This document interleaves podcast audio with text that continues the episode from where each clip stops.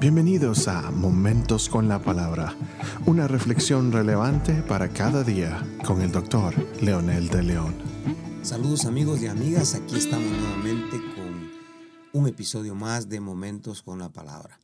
Hoy vamos a abordar la segunda parte de la parábola La red barredora que encontramos en el libro de Mateo capítulo 13 versículo 47 al 50 y leyendo para poner en contexto a los que no quizás escucharon la primera parte y van a escuchar esta parte, dice, el reino de los cielos también es semejante a una red barredera que se echó en el mar y recogió peces de toda clase.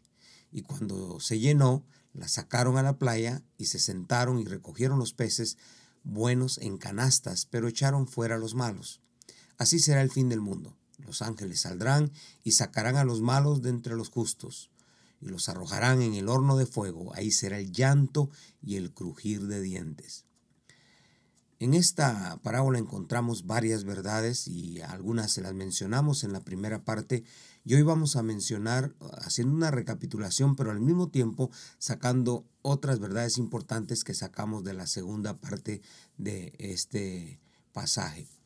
Una de las verdades poderosas que encontramos es que la red recoge todo tipo de peces. Nosotros, como mensajeros del reino, compartimos, pero unos vienen por muchas razones y aquí es donde enumeramos algunas cosas que quiero pedirles que pongan su atención. Unos llegan por interés a ser sanados de alguna enfermedad y ven al Señor quizás en alguna medida como un, hospital de emergencias.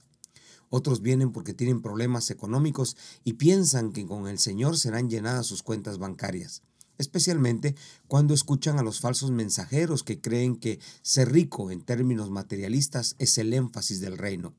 Por lo tanto, ven a Jesús como un asistente financiero o la Lotería Nacional.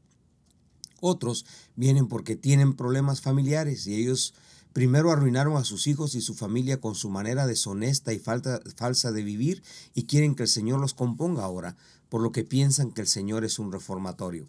Y así, seguiría la lista interminable de razones por las que muchos llegan a la iglesia pero no se convierten al Señor. En ningún momento estamos dudando del poder transformador del Señor, pero los motivos de mucha gente que llegan es que eh, mencionan solamente sus propios intereses. Y entonces esto lo menciona la parábola que la red recoge toda clase de peces. Pero también en una segunda verdad es que recoge peces buenos y son todos aquellos que en primer lugar reconocen que son pecadores y como mencionamos en los episodios de la serie de las bienaventuranzas cuando dice bienaventurados los pobres, bienaventurados los que lloran, bienaventurados los que padecen persecución y otras bienaventuranzas más que mencionamos con detalle en series una serie anterior, porque de ellos dice la escritura es el reino de los cielos.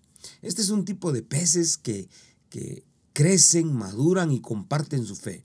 Son la base del movimiento del reino de Dios, como esos doce hombres que siguiendo al carpintero, que quizás no eran eruditos, pero eran humildes, y Dios los empoderó con el Espíritu Santo para llevar el mensaje.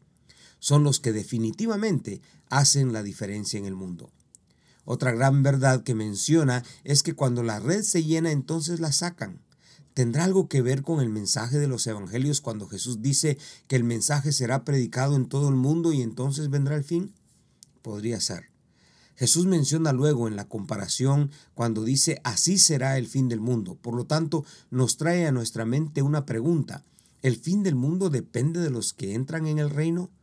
Pues Obviamente que sí, Él lo está diciendo. El reloj de Dios no es el reloj de las Naciones Unidas ni de los misteriosos gobernantes oscuros de nuestro mundo. El reloj de Dios, Él lo tiene, Él lo controla y su iglesia juega un papel muy importante en su venida en el fin del mundo.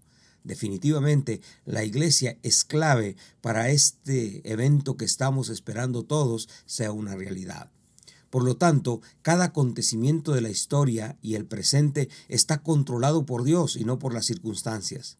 Algunos dicen que China o que los Estados Unidos o los de Oriente o que los asiáticos y hay sin número de especulaciones y no cabe la menor duda que todos juegan un papel importante, pero el que tiene la última palabra y la última decisión final del tiempo y del fin del mundo es Dios. Por eso, la, eh, mismo la iglesia primitiva vivía confiada y segura que Dios tenía el control, aun cuando eran perseguidos y asesinados por su fe y eh, por el imperio romano que era quien ejecutaba estas órdenes. La tercera gran verdad es que es Dios por medio de sus ángeles que hará la distribución justa. Los malos, los que llegaron por intereses personales y nunca se convierten, todas las religiones del mundo que buscan a un Dios y que siguen muy buenas filosofías de vida que de alguna manera ayudan a mantener la situación actual moralmente, y cualquier otro que profese una religión sin fruto, sin arrepentimiento y sin la sangre y el perdón de Cristo, estos serán reprobados y apartados y echados fuera. Definitivamente no hay ni una sola religión en el mundo que garantice que nosotros tenemos entrada al cielo. El único es Jesucristo cuando dice, soy el camino, la verdad y la vida. La cuarta gran verdad. Hay un lugar separado de Dios y de los fieles y santos, y este es el infierno de fuego. Esto lo mencionábamos en una de las parábolas anteriores. Esta no es una alegoría o una figura literaria. El infierno es real. Yo no lo conozco ni quiero conocerlo, pero si la palabra lo dice y Dios lo afirma y lo tiene como verdadero, es verdadero, es real. Y por último, será el lloro y crujir de dientes. En un episodio de los anteriores mencionamos que se crujen los dientes por dolor, por enojo, por arrepentimiento. Los que estarán en el infierno de fuego descubrirán que fueron engañados y que el adversario de nuestras almas también estará allí sufriendo igual que todos. No es el jefe, no es el rey del infierno, es un sufriente igual que todos los que decidieron, decidieron obedecerle. Por eso es muy importante poner atención lo que la palabra nos dice y la invitación que Jesús nos hace. Ore conmigo, por favor, diciendo gracias, Señor por estar advirtiéndonos en este tiempo de la importancia de estar bien contigo. Es un buen día para empezar a examinar mis motivos para seguirte o declararte mi Señor y Dios. Te necesito. Quiero examinar mis motivos y por favor muéstrame si hay algo que no es correcto. Yo estoy dispuesto a arrepentirme de corazón y a seguirte integralmente. Necesito a tu Espíritu Santo para vivir una vida consagrada a ti diariamente en el nombre poderoso de Jesús. Amén.